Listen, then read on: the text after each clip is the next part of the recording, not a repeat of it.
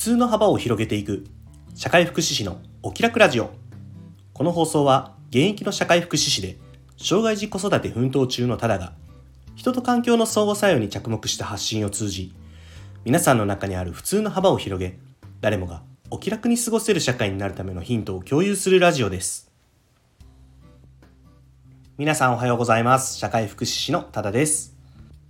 1月24日今日の放送を始めていきます。よろしくお願いします。いやもうね喉がね痛くてね咳も止まらんくって熱も出てね放送取れませんでしたよ昨日は。すいませんでした。全国20万人にいずれなるであろうこの放送のリスナーの皆さん本当にすいませんでした。ちょっとね、まだ本調子には程遠いんです。ちょっとね、咳き込んでしまう時もあるので、この放送結構切りながらやっていくかもしれないんで、ちょっとブツブツブツブツ変な音が入ってたりしたらすいません。いやー、ほんと、弱るとね、助けられてるなーってことを感じますよね。うん、どっかの放送でも言ったことがあるかもしれないけど、まあ大切なことはね、何回も言っていいなと思うんで僕はよく喋ると思いますが、多分ベースなんですよね。こう、人は誰しもが誰かに頼らずにはね生きていけないっていうのがね僕のベースにあるんだと思うんです。だからねこの話をよく思いつくんだろうなって思うんですけどほらわしは誰の頼りにもならんっていうおじいちゃんとか言いそうじゃないですか。でも絶対頼るじゃないですか最後にはね。介護とか病院とかさ。ねまあ一生そのまま山で一人で暮らしていけるならいいですけどもう現代の日本では特にそんなことないですよ。ね。で家族がおるってね家族はお前のなんやとね一心同体ではないぞということをね僕はすごく思ってます。だからね家族は無償でその家族の世話をするっていうのは僕はねおかしいなっていうふうに思ってるんですよ。家族の仕事ってね僕はね一個でも思っててうん愛すべき距離感で居続けることだと思うんですよね。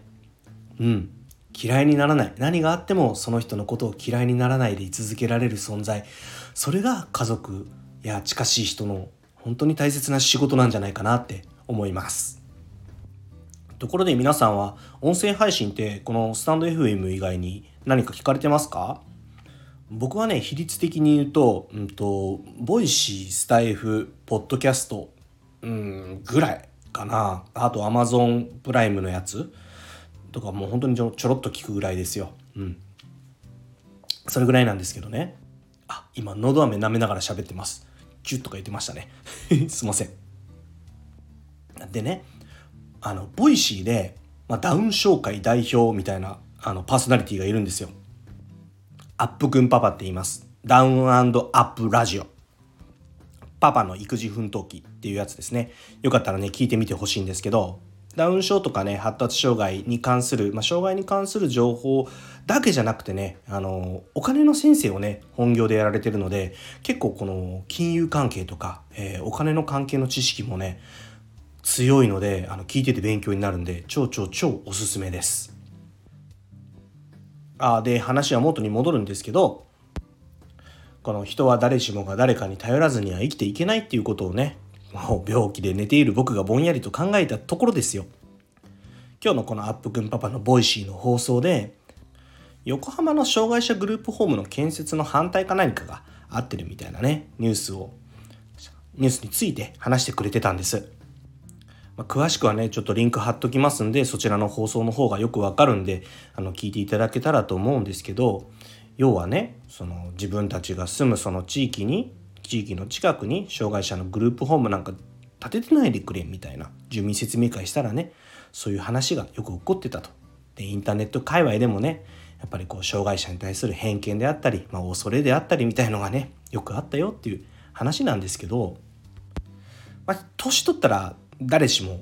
介護や医療のお世話になるわけじゃないですか。大体ね。うん、で障害の場合ってどうなんですかね。そのいつかが早く来ただけじゃないです。生まれつきなのか生まれた後なのか分かんないですけど。ね。自分の身近にその支援の対象者、うん、認知症のご高齢者であったりとか、えー、途中で事故に遭って大きな障害を抱えた方であったりとか、うん、生まれた時から障害がある方であったりとか、うん、そういった人がいなければよくわかんない必要ないその人たちを支援する制度なんて不要だっていうふうに思ってる方が多いんであればそれはね僕想像力の欠如だってずっと思ってたんです。自分やね自分の身内や自分の周りの人にねそういう支援を要するような人がいないとしてももうちょっと思いを馳せてみれば分かることなんじゃないって思ってたんですよ。でもねこれって自分が福祉の仕事をしていたり社会福祉士っていう仕事を資格を持っていたり障害の子供障害のある子供をね育てていたりするからあまりそこに関してね突っ込むことはできないのかもしれないなって思ってでもねもう一つ思うことが最近あってそもそもね民主主義の認識不足なんじゃないかなって思ってるんです。この国の法律って誰のためにできてるのかっていうと国民のためにできてるじゃないですか。ね。で国民は法律を決めてませんよ。じゃあ法律を作ったり決めたりしてるのは誰ですかっていうと議会じゃないですか。じゃあ議会は誰がいるのっていうと議員じゃないですか。じゃあ議員は誰が議員にしてるのっていうと国民じゃないですか。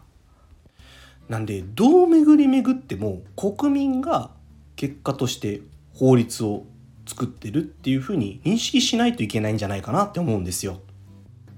でね、まあ、僕は公務員っていう立場もあるからかもしれないですけどあの国の偉い人たちは本当に頭がいいですよ。ね頭のいい人たちは当然ねその議員さんたちであれば自分たちの票であったり当選であったりっていうのは考えてるのかもしれないですけどもそれでもやっぱり法律っていうのは僕はねその国がちゃんと存続し続けるために日々形を変え作り上げられていってるっていうふうに思ってますし信じてます。要は国はサステナブルを意識してるっていうふうに思ってるんです。よく聞きますよねこのサステナブル。うん。まあ、持続可能なみたいな感じの意味ですけどどんぐらい持続可能かって考えたことあります？ね。それね僕もね規模感小さかったなっていうのを最近気づいたんですよね。ちょっとねそこら辺の話サステナブルについてもう語ってみたいんですけど今日このまま話すとね長くなりそうなので、えー、今日はこれぐらいにして終わりたいと思います明日この続きで僕の考えるサステナブルについて少し話してまた本題があるかなに行ってみたいかなと思いますのでよかったらまた明日も聞いてください。はい。最後にお知らせです。この放送以外にも各種 SNS で発信活動を行っています。インスタグラム、スレッズ、TikTok では親バカ投稿を、ノートでは子育てや学びの中で日々感じたことを、X では言葉遊びや小言を中心に発信しています。プロフィール欄にリンクを貼っていますので、よかったら覗いてみて、いいね、コメント、フォローなど応援よろしくお願いします。それでは今日も素敵な一日に、社会福祉士のただでした。またおいで